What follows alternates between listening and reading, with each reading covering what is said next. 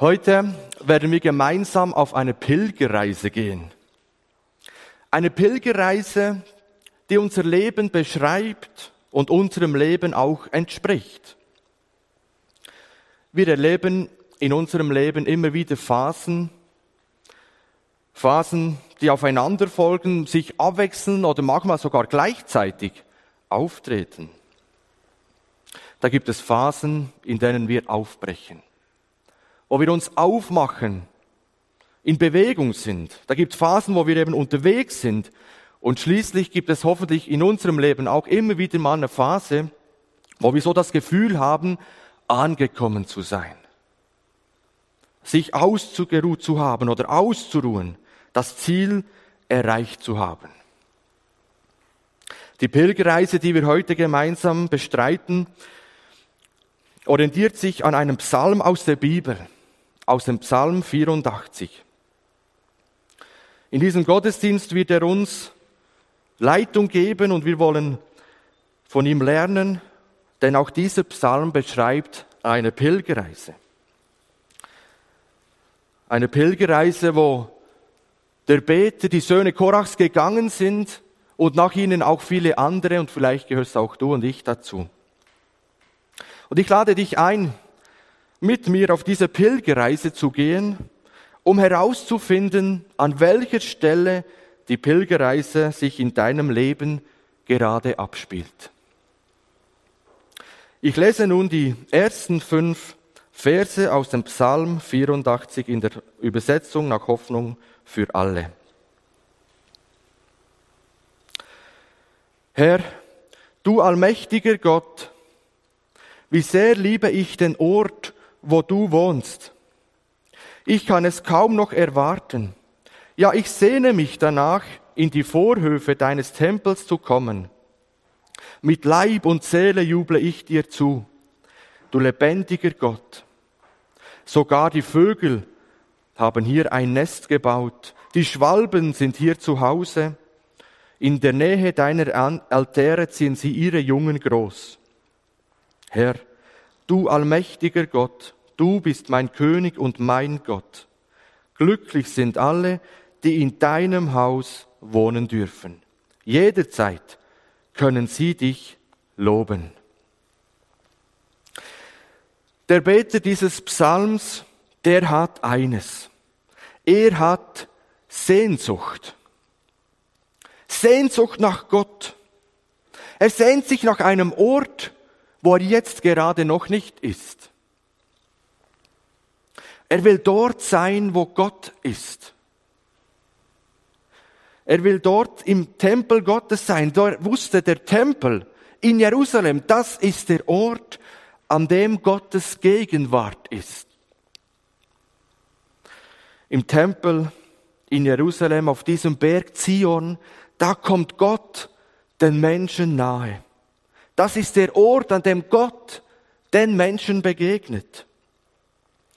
Und genau nach dieser Begegnung mit dem Allmächtigen, mit diesem lebendigen Gott, sehnt sich dieser Psalmschreiber. Er sehnt sich mit, mit Herz und Leib danach. Andere Übersetzungen sprechen von einem verzehrenden Verlangen, nach einem Verlangen, das so tief hineingeht. Es sind nicht nur Gedanken, die er so über Gott hat, sondern es ist eine tiefe innere Sehnsucht da, nach dieser Gegenwart Gottes. Von dieser Sehnsucht, von diesem Verlangen nach Gott und seinem Wort hören wir öfters in der Bibel, zum Beispiel auch im Psalm 42 wird von dieser Sehnsucht gesprochen, was heißt, wie ein Hirsch nach frischem Wasser lechzt, so sehne ich mich nach dir, Gott. Ja, ich dürste nach Gott, nach dem lebendigen Gott, Wann darf ich in seinen Tempel gehen? Wann darf ich wieder vor ihn treten? Und anderen Stellen wie im Psalm 1 kommt die Freude, die Lust an Gottes Wort zum Ausdruck. Er sehnt sich nach dem Ort, wo er jetzt nicht ist. Er ist noch nicht in Jerusalem, in der Gegenwart Gottes, aber er hat ein tiefes Verlangen. Und vielleicht hat er das letzte Mal, wo er da war, gesehen, dass es da Vögel gibt Schwalben, die in diesen alten Mauern ihr Zuhause haben, ihre Nester haben. Und das hat hier den Pilger vielleicht an das, an, den, an das Glück des Schutzes und an die geständige Geborgenheit erinnert, die man im Bereich der Gottesnähe erfahren kann. Wenn sich sogar die Vögel in der Nähe Gottes so heimisch und wohl fühlen, die eigentlich im Vergleich zu uns Menschen einen untergestellt, einen niedrigeren Wert haben, wie viel mehr darf sich der Mensch, der als Ebenbild von Gott geschaffen ist, geborgen fühlen in seiner Nähe.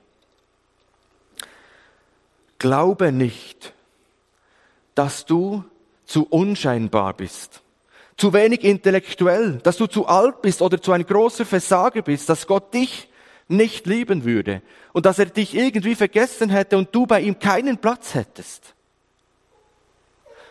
Das bewegt mich. Gott hat einen Platz für die geschaffenen Tiere. Und wie viel mehr hat Gott einen Platz für dich in seiner Gegenwart? Es kann sein, dass wir neidisch sind auf die Schwalben, auf diese Vögel, die in der Nähe von Gott geborgen sind und einfach den Schutz erleben können. Wir würden uns wünschen, auch da zu sein. Aber wir merken, ich bin, ich bin vielleicht noch meilenweit davon entfernt, von, von dieser Begegnung mit Gott, von dieser Gegenwart. Das Schöne ist, dass diejenigen glücklich sein dürfen, die in ihrem Herzen haben das Verlangen nach Gott, das Verlangen haben, auf Gott zuzugehen. Im Vers 6 heißt es nämlich, glücklich zu nennen ist, wer seine Stärke in dir, also in Gott gefunden hat, alle, die, deren Herz erfüllt ist von diesem Wunsch, zu deinem Heiligtum zu pilgern. Also diejenigen, die da wohnen, ob es jetzt die Vögel sind oder auch die Leviten, die damals das Vorrecht hatten, in ganz unmittelbarer Nähe vom Tempel zu wohnen, die sind auch glücklich, keine Frage. Aber wenn du noch unterwegs bist, aber in deinem Herzen diesen Wunsch hast nach der Gegenwart Gottes, nach einer Begegnung mit Gott, dann darfst auch du dich glücklich schätzen, auch wenn du noch nicht da bist. Auch wenn du noch nicht da bist, wo die Vögel sind. Auch wenn du im Moment vielleicht keinen Schritt vorwärts machen kannst, weil dir einfach die Kraft dazu fehlt.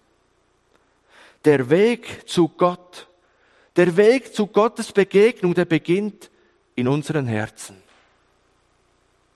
Nicht, dass wir uns aufmachen und unterwegs sind, sondern im Herzen muss der Wunsch zuerst da sein, ich will heute im Gottesdienst, ich will heute in der persönlichen stillen Zeit eine solche Begegnung mit dem lebendigen Gott haben. Dieser Wunsch muss zuallererst im Herzen da sein. Und wenn der da ist, darfst du dich glücklich schätzen. Was gibt es jetzt, heute Morgen, in diesem Augenblick für Gründe, glücklich zu sein? Oder anders gefragt, was gibt es für Gründe, trotz allem und vielleicht trotzdem glücklich zu sein? Weil du jetzt merkst, Mensch, ich bin noch nicht da, wo die Vögel sind. Ich bin noch nicht in dieser Gegenwart Gottes. Die Sehnsucht ist vielleicht da, aber ich bin noch nicht am Ziel. Und der Bibeltext sagt, dann darfst du dich glücklich schätzen. Wenn du innerlich diesen einen Wunsch hast, auf Gott zuzugehen. Das ist der Aufbruch unserer Pilgerreise. Unsere Pilgerreise geht da los, wo wir diese eine Sehnsucht verspüren in unserem Leben, in unserem Herzen, dass ich eine Begegnung, eine, eine Begegnung mit Gott haben möchte. Wo wir eine Idee von etwas haben, von dieser Sehnsucht, wo ich weiß, da gibt es mehr. An diesem Ort, das ist nicht alles. Eine Sehnsucht nach Geborgenheit, nach Schutz, nach etwas Konstantem. Ein Ort wie ein Zuhause. Ein Ort, wo wir wissen, da gibt es mehr. In Gottes Gegenwart gibt es alles, was ich brauche. Also zu Beginn unserer, meiner und deiner Pilgerreise steht die Sehnsucht. Sehnsucht. Habe ich, hast du eine Sehnsucht in dir? Eine Sehnsucht, wie sie der Peter hatte, nach diesem Ort der Gegenwart Gottes. Vielleicht sagst du jetzt, ja, ich habe schon viele Verlangen, viele Sehnsüchte, viele Wünsche in meinem Leben. Aber das Ziel von den Wünschen ist nicht Gott.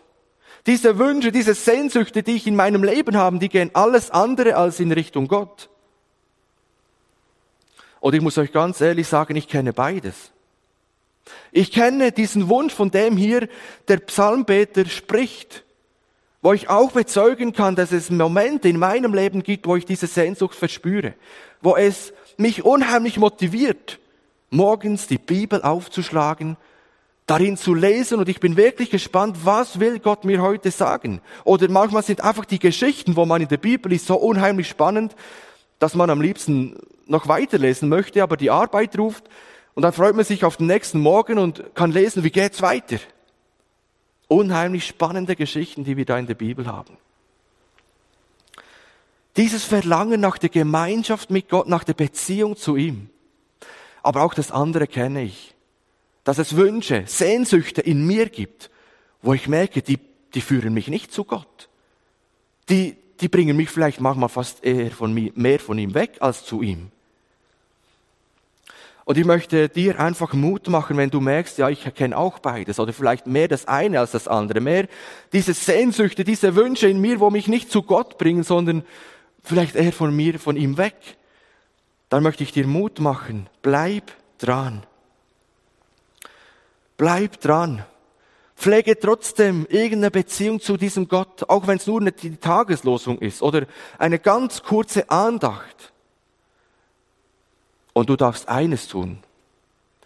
Bitte Gott darum, dass er dir diesen Hunger, dass er dir diese Sehnsucht nach dem lebendigen Gott in dein Herz legt. Dass du diesen Wunsch hast, ihm zu begegnen. Für diesen Pilger in unserem Text war klar, dass das, wonach, wonach er sich sehnt, allein bei Gott gestillt werden kann und bei ihm findet. Er hatte also eine ganz klare oder genaue Vorstellung davon, dass seine tiefsten Sehnsüchte nur von Gott gestillt werden können.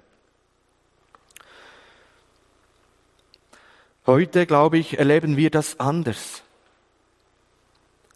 Heute suchen wir das Glück, der Sinn im Leben, die Erfüllung, die große Liebe, der Schutz nicht automatisch bei Gott. Wir leben in einer Zeit, wo es nicht selbstverständlich ist, dass unsere Sehnsüchte ihr Ziel in Gott haben. Dass wir nach Gott fragen und sagen, Herr, ich habe so ein großes Manko, ich habe so viele Bedürfnisse in meinem Leben, kannst du mir sie stillen?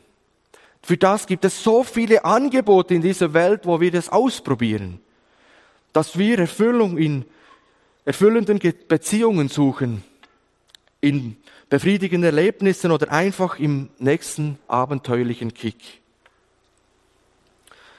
Und an dieser Stelle fordert mich selber dieser Psalmschreiber heraus.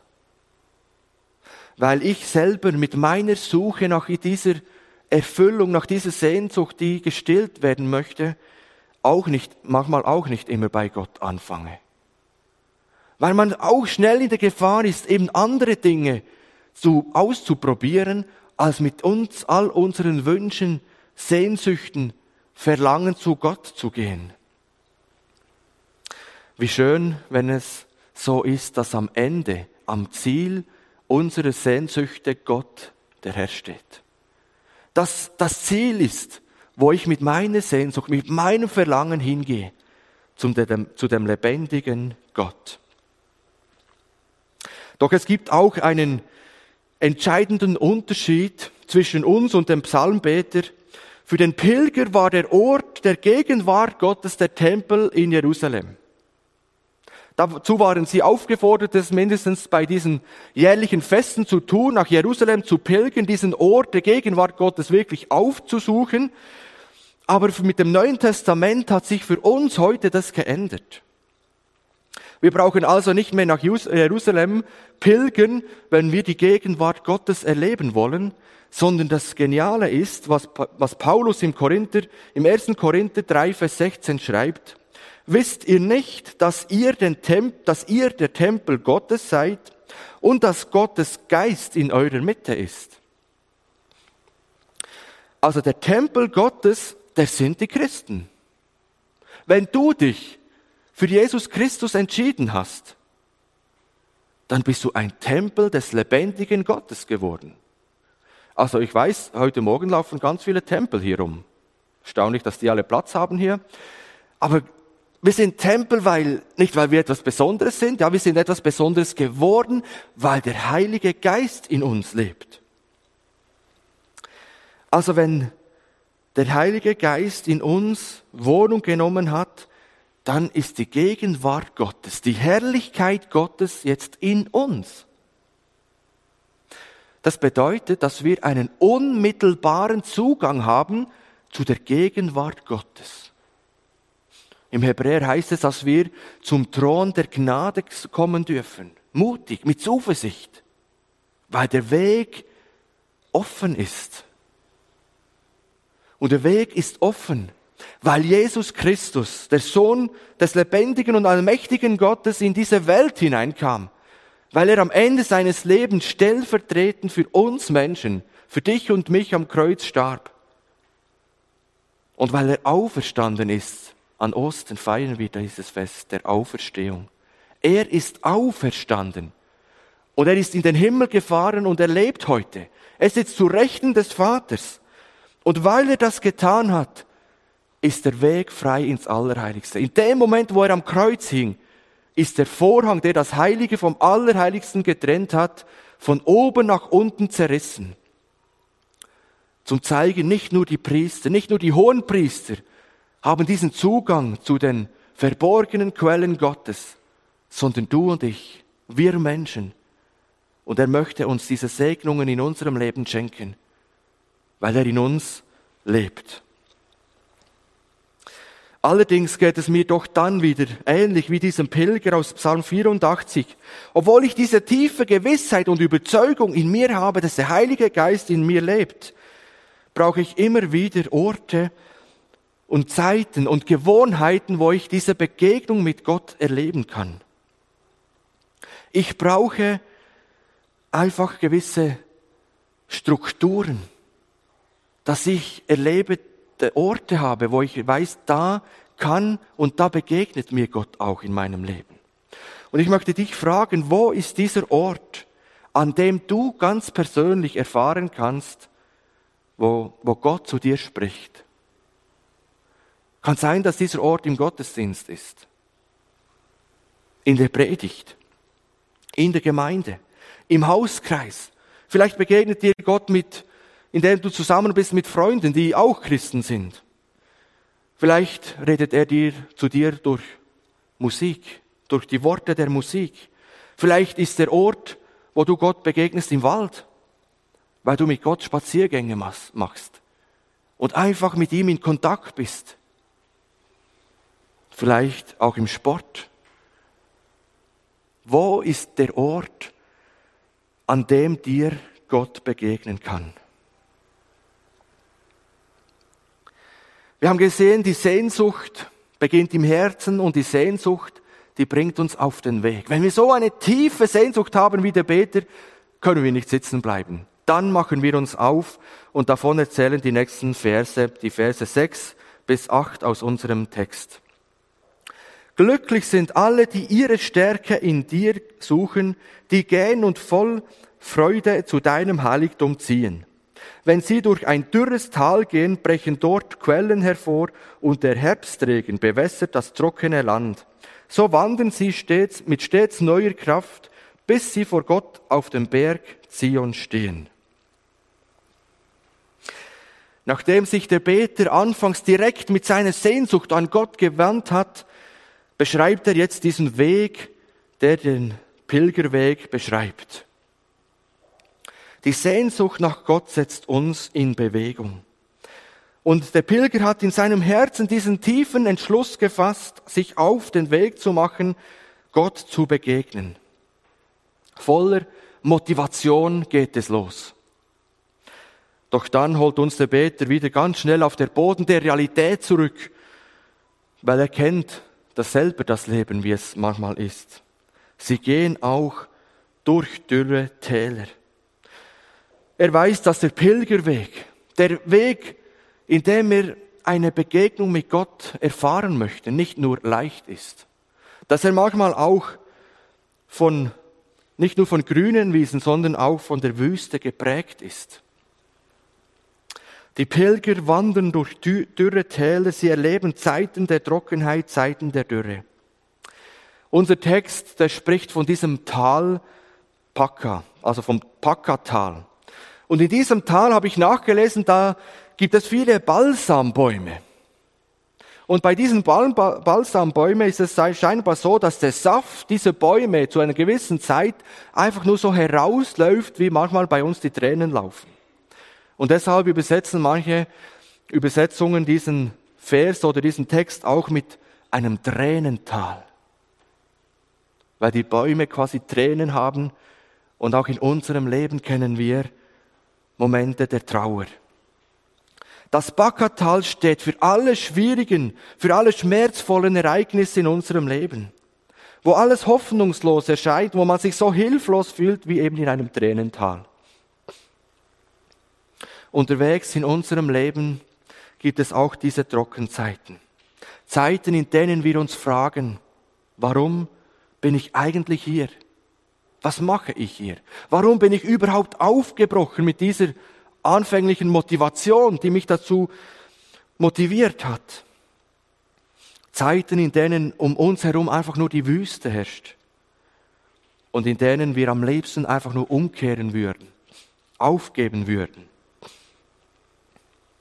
Doch der Beter in unserem Text, der ist enorm hoffnungsvoll. Die Pilger, von denen er spricht, gehen zwar durch dürre Täler, aber gleichzeitig geschieht eine wunderbare Veränderung. Aus diesem dürren, dürren Tal werden Quellorte, werden Orte des Lebens. Interessant. Er schickt vielleicht Christen durch ein dürres oder dunkles Tal, und hat damit das Ziel, dass gerade durch sie, weil sie hindurchgehen und ihre Kraft, ihre, ihre Richtung in Gott haben, ihre Stärke in Gott haben, werden sie so trotz allem in diesem Tal gesegnet, dass es durch sie zu einem Ort der Quellen wird. Dass in diesem dürren Tal, weil da Menschen hindurchgehen, die eine Hoffnung in Gott haben, dieses dürre Tal zu einer lebendigen Gegend verwandeln. Wie der Frühregen dem dürren Land mit Wasser versorgt, so ändert sich die Situation der Pilger im, im dürren Tal. Menschen, die Gott lieben, die sind davon überzeugt, dass, dass wir durch dunkle Täre hindurchgehen. Dass Gott uns nicht nur hineinführt und darin bleibt, äh, stecken lässt, sondern dass wir mit ihm durch, durch dieses Tal gehen. Dass wir gesegnet hindurchkommen und vielleicht sogar Segensspuren für andere hinterlassen. Also die Pilger sind selbst im dunklen Tal oder auf der, in der Wüste ermutigt. Sie gehen unermüdlich weiter, weil sie Kraft vom Ziel von Gott her bekommen. Von Kraft zu Kraft gehen sie weiter. Der Beter, der kennt diese Realität. Der weiß, es gibt trockene Zeiten. Aber er kennt auch die Hoffnung, die er haben darf in solch dunklen Tälern dass selbst die trockensten Zeiten er mit Gottes Hilfe, mit seiner Gegenwart, mit seinem Dasein überwinden und durchstehen kann. Und so macht mir selber dieser Psalmbeter Mut. Er schenkt uns die Hoffnung, dass diejenigen, die sich auf den Weg zu Gott machen, um eine Begegnung mit ihm zu haben, dass diejenigen, die nach Gott fragen, immer wieder die notwendige Kraft bekommen, die sie brauchen, bis sie dann im in Jerusalem bei Gott in der Gegenwart angekommen sind.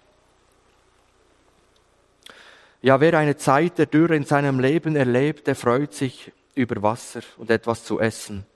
Der freut sich, wenn er mutlos ist über aufrichtende, ermutigende Worte, jemanden, der ihm aufhilft. Wer traurig ist, der freut sich über tröstende Worte und Beistand. Und wer sich an seiner Schuld verzweifelt, der ist froh, wenn er jemand hat, wo er die Schuld abgeben kann. Der Beter, der Psalmpilger, der betet, beendet diesen Abschnitt mit diesem Satz, bis sie vor Gott auf dem Berg Zion stehen. Das ist unsere Hoffnung, unser Ziel, die Begegnung mit dem lebendigen Gott. Und der Pilger geht vermutlich gerade die letzten Stufen in Richtung Tempel hoch, als er diese Worte ausspricht. Weil er weiß, er darf darauf hoffen, dass er bald die Gegenwart Gottes erleben wird. Das ist der Weg. Das ist die Pilgerreise, der eigentliche Weg. Wir sind unterwegs und leben, erleben dürre Zeiten und haben gleichzeitig die Hoffnung, dass uns Gott versorgt und die Dürre im Leben in eine Quelle verwandelt. Im letzten Abschnitt von unserem Psalm geht es dann um das Gefühl, angekommen zu sein. Diese letzten Verse drücken dann dieses Glück der Gottesnähe aus und wir wollen den Psalm noch zu Ende lesen. Du allmächtiger Gott, Herr und Gott, höre mein Gebet, du Gott Jakobs, vernimm meine Bitte. Gott hilft dem König, der uns beschützt. Steh ihm bei, denn du hast ihn erwählt. Herr, ein Tag in deinen Vorhöfen deines Tempels ist mehr wert als tausend andere. Ich möchte lieber an der Schwelle deines Hauses stehen, als bei den Menschen wohnen, die dich missachten. Denn Gott, der Herr, ist die Sonne, die uns Licht und Leben gibt. Schützend steht er vor uns wie ein Schild. Er schenkt uns seine Liebe und verleiht uns hohes Ansehen. Wer ihm rückhaltlos ergeben ist, den lässt er nie zu kurz kommen. Herr, du allmächtiger Gott, glücklich ist jeder, der sich auf dich verlässt. Gerade am Ziel angekommen, am Tempel in Jerusalem, wo er jetzt unmittelbar die Gegenwart Gottes erleben kann, wendet er sich wieder direkt an Gott. Ja, jetzt ist er ja da, wo er mit Gott reden kann, ihn erleben kann, wo ihm Gott nahe ist. Und deshalb die erste Bitte um die Erhörung seines Gebetes. Gott erhöre mein Gebet. Und damit darf er jetzt wirklich rechnen, weil er Gott begegnet, weil ihm Gott begegnet in den Vorhöfen des Tempels. Überraschenderweise geht es jetzt in ein Fürbittegebet für den König.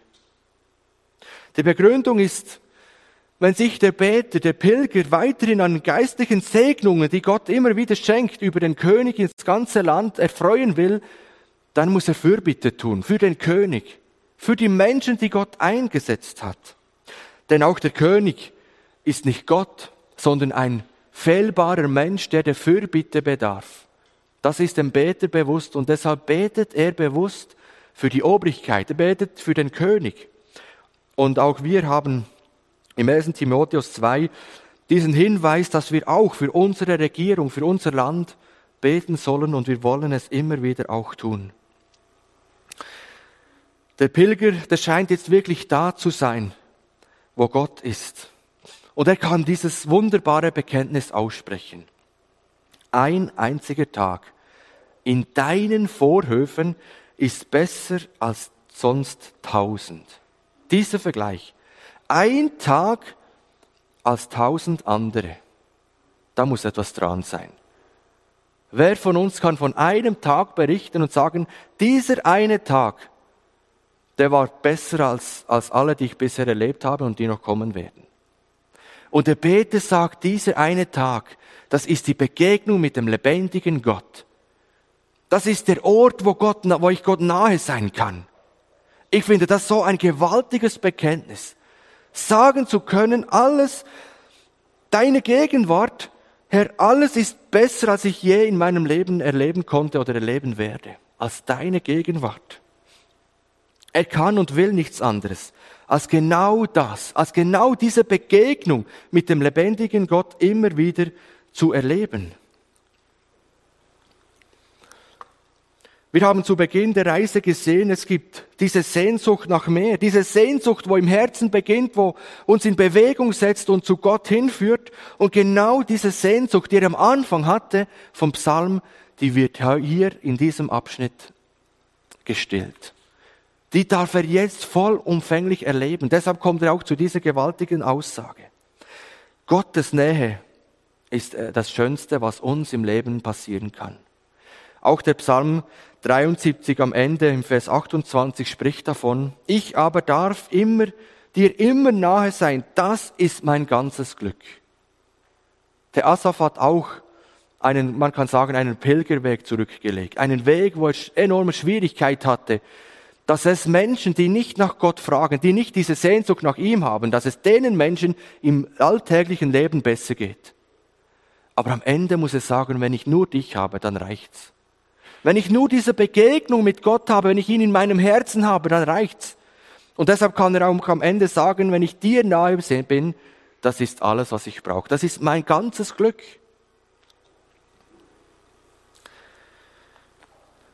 Er ist bei ihm angekommen und bekennt, dass es in der Gegenwart Gottes am besten ist. Und es ist mein Wunsch, dass auch du das in deinem Leben bezeugen kannst. Vielleicht kannst du schon aufstehen und sagen, jawohl, das kann ich bestätigen. Und wenn du nicht aufstehen kannst und sagen kannst, das Beste ist, dass ich in der Gegenwart Gottes bin, dann wünsche ich dir, dass du das erleben kannst.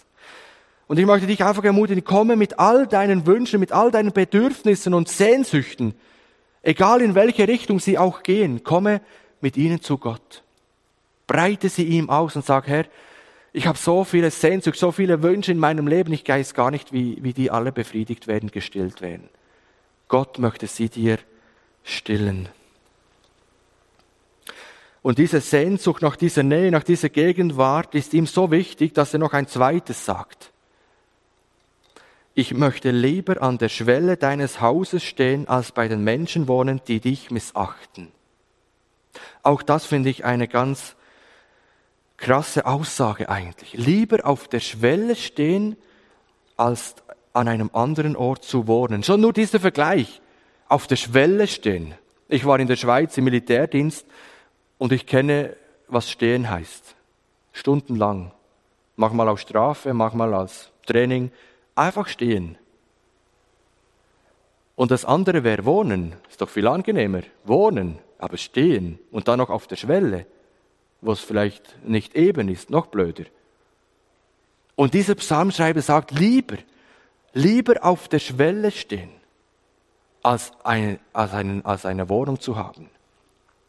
Also er sagt, er möchte lieber den untersten Platz haben im Haus Gottes, vielleicht den allerletzten, ja, im Reich Gottes, den möchte er haben und er möchte auf eine Villa verzichten, fern von Gott. Vielleicht kann man so ausdrücken. Lieber so der letzte Platz im Reich Gottes, auf der Schwelle, als eine Villa an dem Ort, wo Gott es Gegenwart nicht ist. Und da merken wir, wie wichtig ihm diese Sehnsucht, dieses Verlangen, diese Gegenwart Gottes ist. Und er begründet das auch, warum ihm das so wichtig ist. Er sagt, Gott ist Leben, Gott ist Licht, Gott ist die Sonne für ihn. Sonne lässt Leben entstehen. Wir brauchen Licht zum Leben. Auch die Pflanzen brauchen Licht. Sonne und Energie und er schenkt uns Kraft und er vergleicht die Sonne mit Gott. Also Gott schenkt ihm das Leben. Und Gott ist auch sein Schild. Das heißt, Gott schenkt ihm auch Bewahrung. Er schützt ihn. Er steht ihm bei. Vor den Feinden, von Dingen, die ihn bedrohen. Gott schenkt das Leben und er erhält das Leben auch. Das hat der Psalmbeter gemerkt. Gott ist derjenige, der erfülltes Leben schenkt und der es auch erhält, bis wir einmal bei ihm sein dürfen, bis wir am Ziel sind.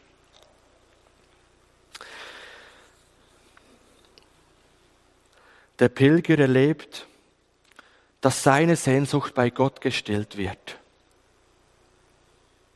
Und ich möchte uns einfach einladen, dass wir dem nachdenken, dass wir während dem letzten Lied dann darüber nachdenken, an welcher Stelle dieser Pilgerreise stehe ich persönlich gerade. Kann es sein, dass du im Moment am Anfang der Reise stehst? dass du diese Sehnsucht in dir spürst nach Gott, dass du in dir eine Sehnsucht hast nach mehr, als, als du gerade erlebst. Und dann wünsche ich dir, dass du erleben kannst, dass Gott für dich da ist. Dass es diesen lebendigen und allmächtigen Gott gibt, der sich freut, wenn du deine Sehnsucht auf ihn legst. Wenn du mit deiner Sehnsucht zu ihm kommst, wenn du ihm vertraust. Vielleicht bist du auch gerade unterwegs. Vielleicht im wörtlichen Sinn bist du viel unterwegs. Und es kann sein, dass du erlebt hast in deinem Leben, dass schon vieles um dich herum grün geworden ist. Dass Gott dich gesegnet hat, dass Gott dir eine schöne Frau geschenkt hat oder Kinder, Familie oder einfach, dass es schön und angenehm ist, dass du Gott einfach nur dankbar bist für alles, was er dir geschenkt hat. Da ist etwas gewachsen in deinem Umfeld. Aber vielleicht erlebst du auch, dass es noch trocken und wüst ist um dich herum. Und du gehst gerade durch solch ein dürres, ein Tränental. Dann wünsche ich auch dir, dass du diese Kraft erlebst, die Gott dir schenken möchte und die du heute brauchst. Du kannst dich darauf verlassen, dass du nicht alleine bist. Denn erstens, Gott ist da. Wir haben es mit einem Gott zu tun, der mit in dieses Tränental hineinkommt. Der schickt seine Menschen nicht einfach nur hindurch und sagt, ja, am Ende des Tunnels oder am Ende der Rührzeit warte ich dann wieder, nehme ich dich in den Arm, wenn du es überhaupt schaffst, hier durchzukommen. Nein, so ist unser Gott nicht. Der kommt mit. Psalm 23 spricht davon, und ob ich schon wandere im finstern Tal, fürchte ich kein Unglück, denn du bist bei mir. Du bist bei mir. Das ist unser Gott. Er kommt mit hinein. Und er möchte dir heute diese Kraft schenken, die du gerade brauchst, um vielleicht nur einen kleinen Schritt weiterzugehen. Und zweitens, es gibt andere Pilger. Pilger, die vielleicht gerade nicht im dunklen Tal sind, die dir helfen, die dich unterstützen, die dich tragen können im Gebet, in praktischer Art und Weise. Und vielleicht kannst du auch hier in der Gemeinde, in deinem Hauskreis, Hilfe erleben, Kraft erleben, die du gerade brauchst. Vielleicht bist du auch am Ziel. Das läuft gerade gut. Du freust dich an allem, was gerade läuft und erlebst immer wieder, wie Gott dein Leben segnet, wer es beschützt.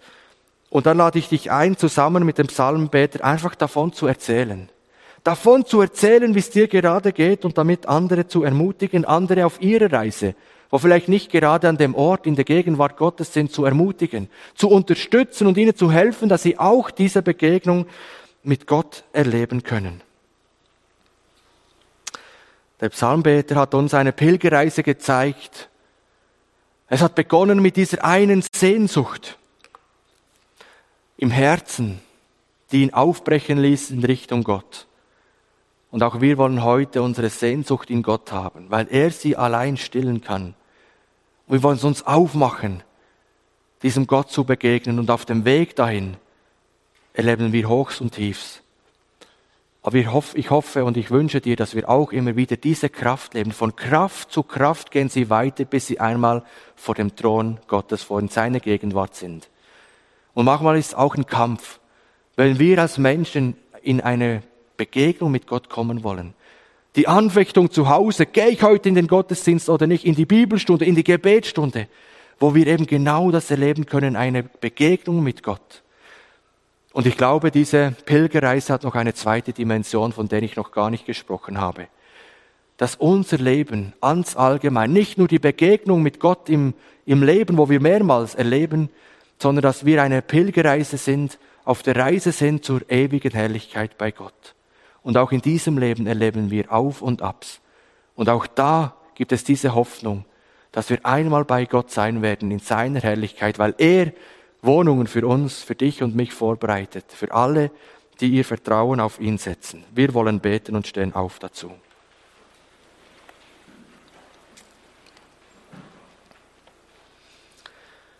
Du allmächtiger Gott, danke für diesen Psalm 84, wo uns gezeigt hat, wie wie dieser Peter eine so tiefe Sehnsucht und ein großes Verlangen nach dir, der Begegnung mit dir hatte.